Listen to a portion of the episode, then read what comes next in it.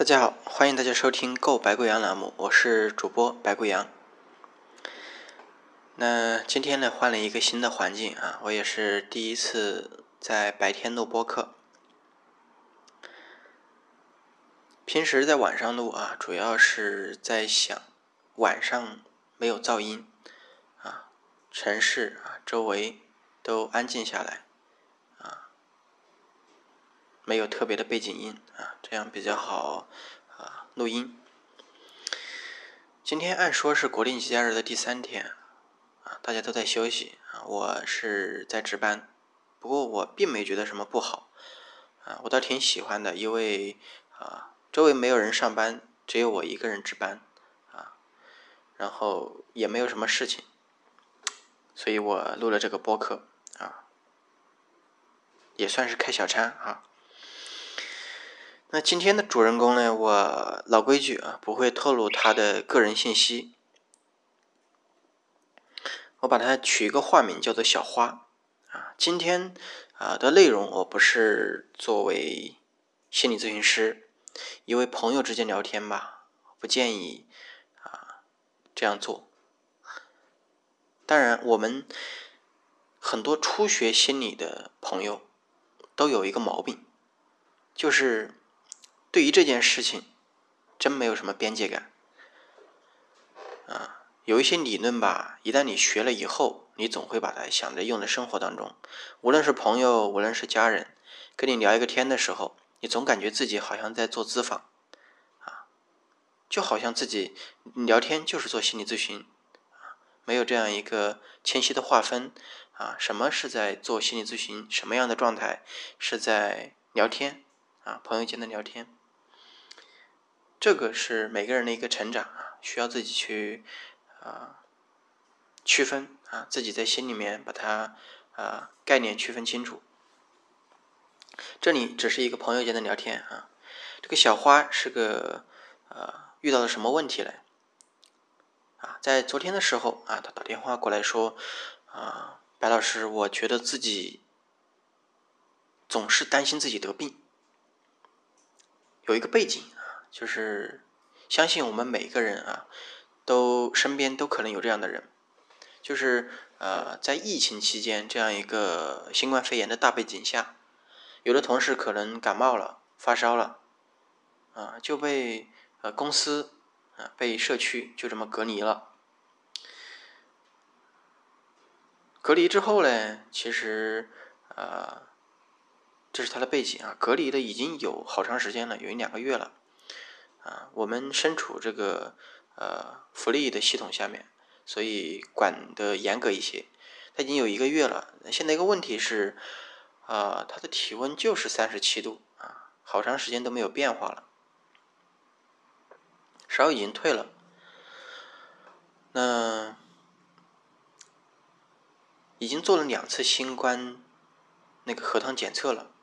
从医学的角度上面来讲。啊，已经基本可以确定啊，不可能是新冠肺炎。那他虽然心里面已经知道，但是嘞，还是有一些躯体化的反应啊，比如说今天我的胃不舒服啊，到了明天我感觉我的腿有点隐隐作痛，我是不是要得什么病啊？会有这样的一种疑惑啊，这已经啊对他的生活造成影响啊，比较焦虑。所以才会呃跟我聊到这件事情。我现在的一切观点都是站在朋友的角度上面来啊讲这个话。如果你是一个心理咨询师，你就不应该对你的朋友呃对呃你的来访提供一个具体的建议啊，你只能帮他分析选择，需要他自己去做啊，你帮他做建议啊，做一个决定。啊，这样其实不利于来访者心灵的成长，因为他是需要对自己的行为负责的。啊，你只是一个伙伴，啊，帮助他、支撑他啊，做决定、做选择、做分析啊，做探讨的一个人，这是心理咨询和我们普通聊天的一个巨大的区别。而他问的一些问题，刚好。是我呃以前遇到过的我也是从刚毕业啊那个懵懂的少年这个时期当中过来的。我们知道啊，首先你自己被隔离啊，我相信有的人啊被在家里面已经隔离了一个多月的时候啊，会特别的百无聊赖、百爪挠心啊。这最重要的一种感觉是什么？好似啊，我们平时在做工作的时候，总感觉哇，嗯，好烦，明天又要上班，啊，总是有做不完的工作，啊，会有一种厌烦感，啊，这一段时间感觉到了没有？在为在家里面为自嗯为国家做贡献的时候，啊，我们有一种深深的无能感，因为你知道有一些人在为这个做贡献，你做贡献的方式有一些特别，你在家里面什么都不做。啊，似乎是在玩，啊，这给你带来一种深深的无能感，啊，所以当这个小花啊，我们回到这个小花的问题，他说，我感觉自己，嗯，好像要得什么病。我说，假如新冠肺炎确诊了，你害怕吗？不害怕，我自己去诊治就可以了。我在想，如果你新冠肺炎这样一个全民聚焦的话题下面。这个病你都不怕，那你真正害怕的是得病吗？有心理学基础的人，相信已经听懂我在说什么了。啊，他并不是害怕啊得病，是害怕得病所带来的这个后果。在一个职业的环境下面啊，你长期不为公司做贡献啊，在一个隔离的环境下面，我相信很大程度上面。啊，你是可能会被组织抛弃的，啊，如果你的岗位不是那么那么重要的话，很大几率会发生这种事情，啊，这也是一种很合理的现实的压力。当然啊，如果你有心理学的底子，你可能不会把问题聚焦在具体的问题上面。如果你把眼光放在已经发生的事情上面。那么它是改变不了的，那也就说你这一个呃情绪是改变不了的。但事实不是这样，每一个人都活在自己的世界里面，事情都在发生，而怎么看待这个问题所产生的情绪，啊，这是由你自己选择，由你自己决定的，啊，你可以改变，呃，我们作为一个朋友啊，可以帮他看到啊，他现在处于一个意识非常狭隘。非常钻牛角尖，或者说很冲突、很冲突的一个状态，我们可以帮忙把它带出来。我就问，那你会不会是因为在隔离这么长时间以后啊，你非常愧疚，因为你的朋友们、你的伙伴、你的同事都在上班啊，而你。并没有做工作而拿着薪水，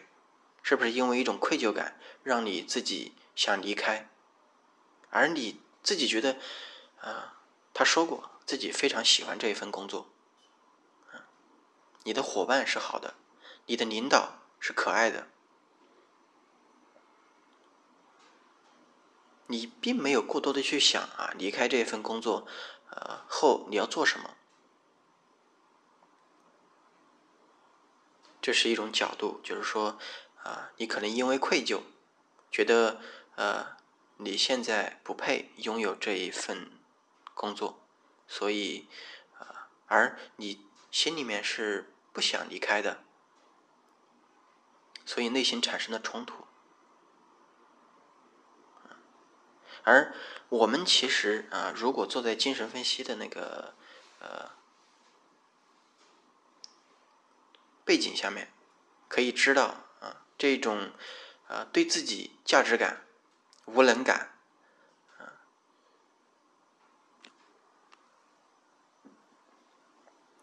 这种冲突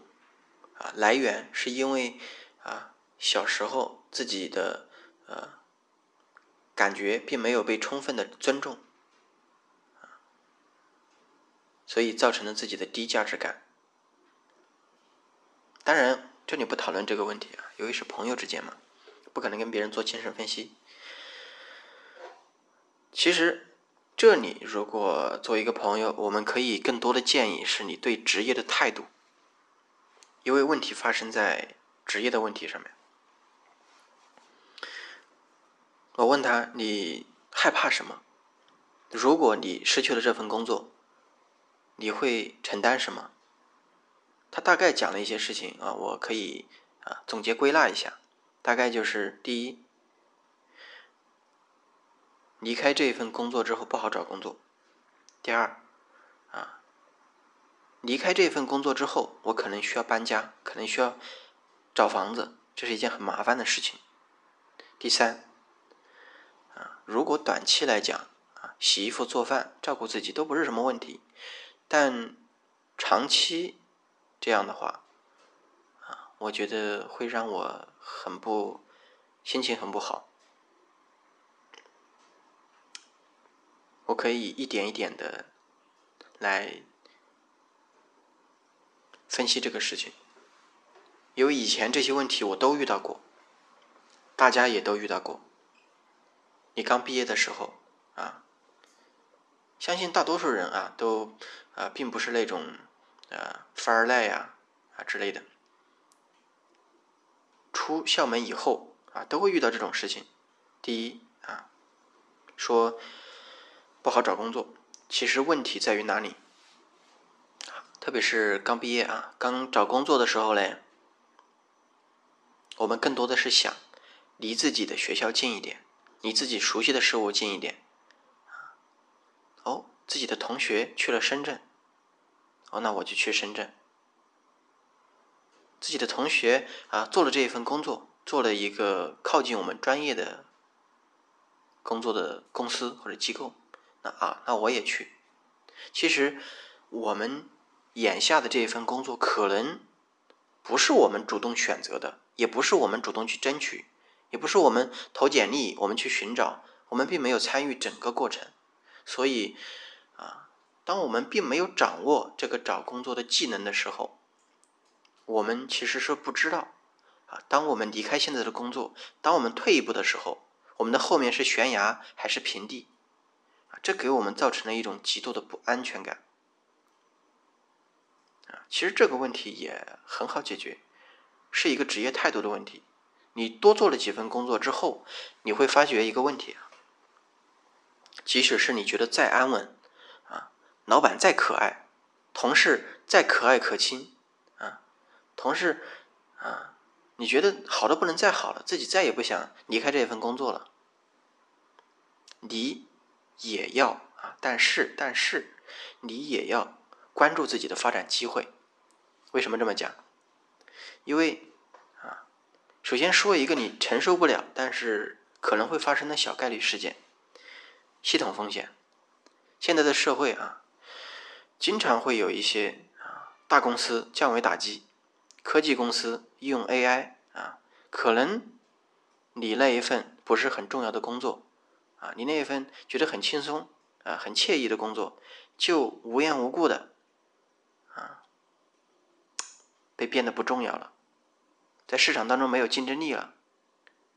而你并没有在呃你的招聘平台上面时不时的去浏览一下，发现哦，原来我的这一份工作，我的这个行业，我的这个技能啊，越来越不值钱，越来越没人要了。其实，如果你常常的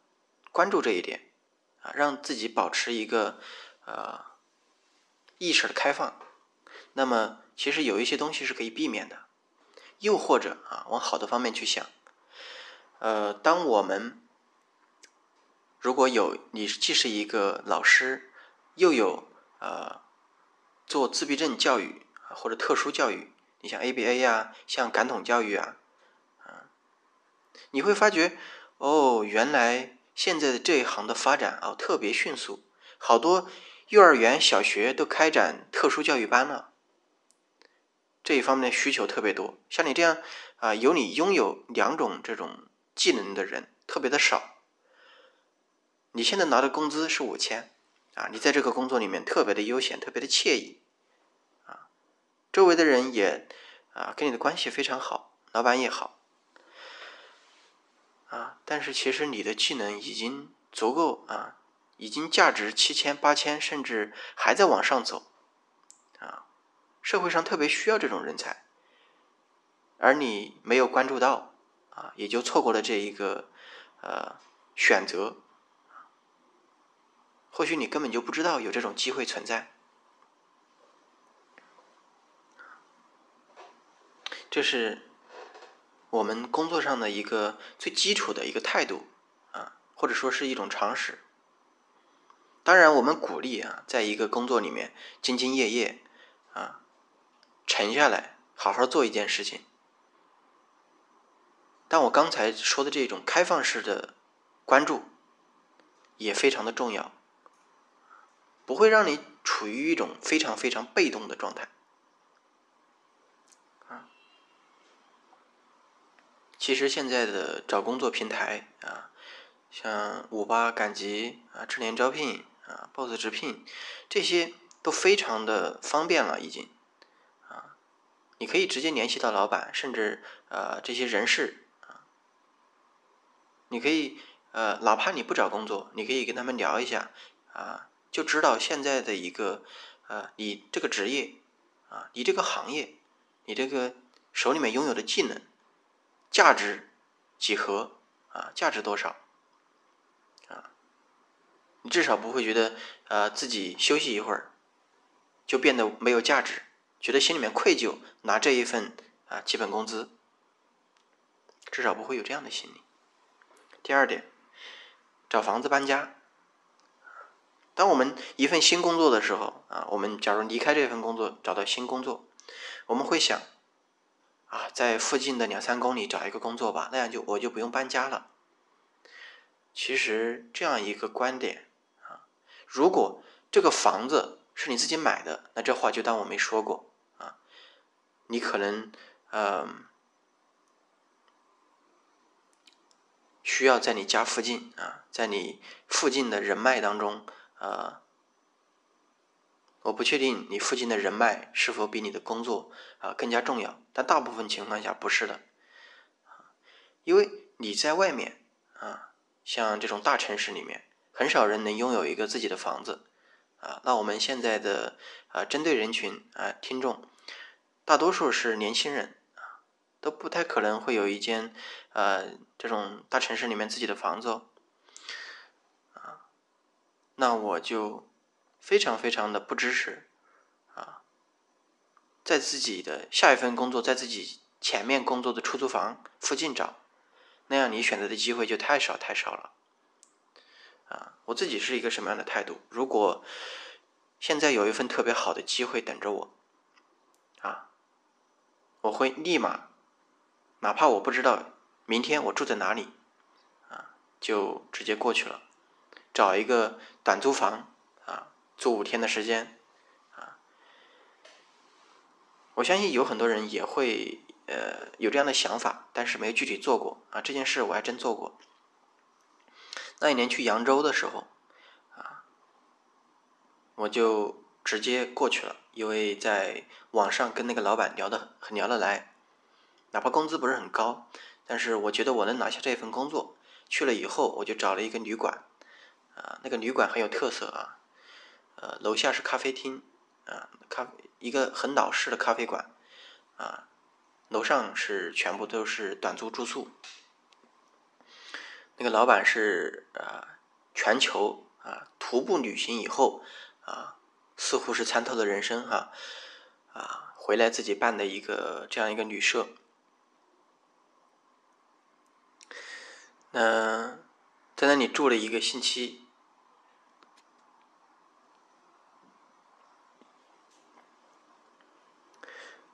其实头两天我就已经啊跟那个工作接接洽好了啊，但是我没有着急去上班啊，我还看一下其他的可能性啊，对比了一下啊，不错，还是我原来自己选的那一家比较好，我就进去了。此时此刻啊，大家也要注意，你在一个公司里面啊，如果进去了，也不要着急啊，就是说马上签合同，先看一下自己真的是否合适。如果不合适，你该走还是得走，哪怕成本特别高，至少你不会浪费那么呃一年两年的时间啊，去强迫自己适应，哦，发现自己原来根本不适合这里。你在那头几天啊，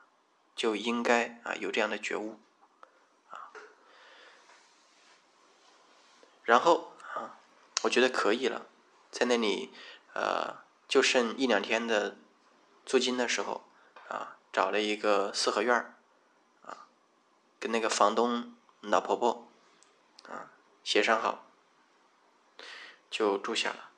其实一切并不困难，真的很简单。如果你要专注的话，一天的时间就能找一个呃大致符合自己心里面愿望的呃出租房。找房子搬家啊，绝对不是一件难事。当然你自己要求肯定不能太高嘛，对不对？啊，你如果这也需要，那也需要啊，那你可能需要更长的时间去看房子。但如果我们在外面啊工作的话，还是以工作为主。通常我们都能找到比较满意的房子，或者说这个租房，它不是一件难事，只是因为好多人没有尝试过。第三点就是长期的照顾自己。我们每个人都有照顾自己的能力啊，或多或少。我也是第一次发觉啊，原来有人是不能照顾自己的，是在上大学的时候。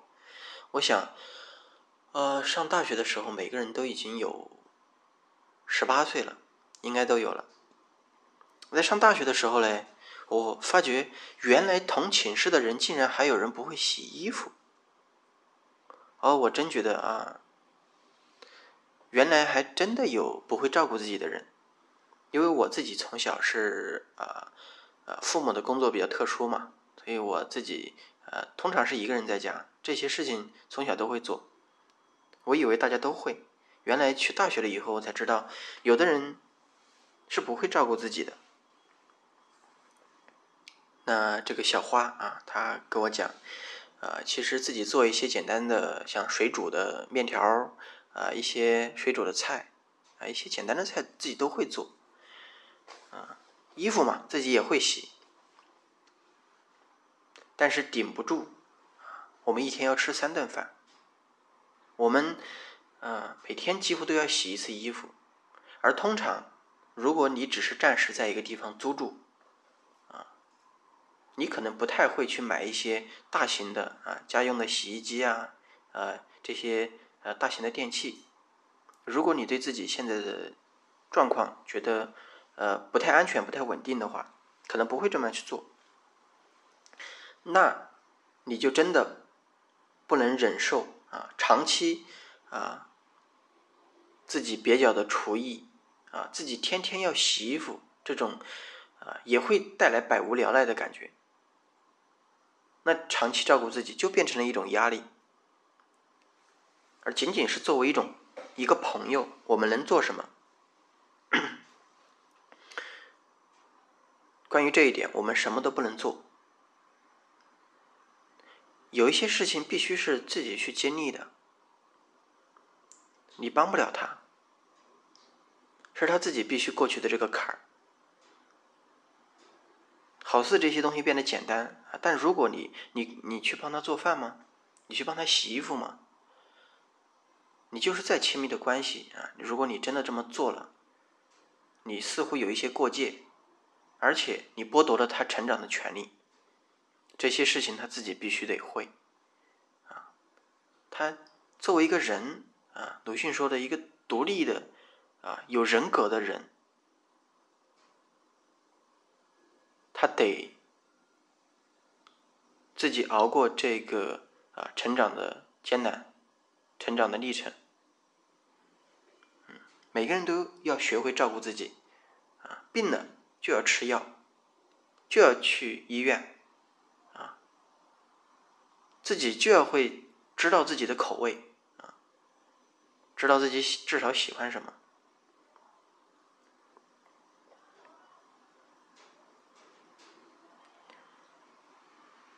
当然如果最后做一个总结的话嗯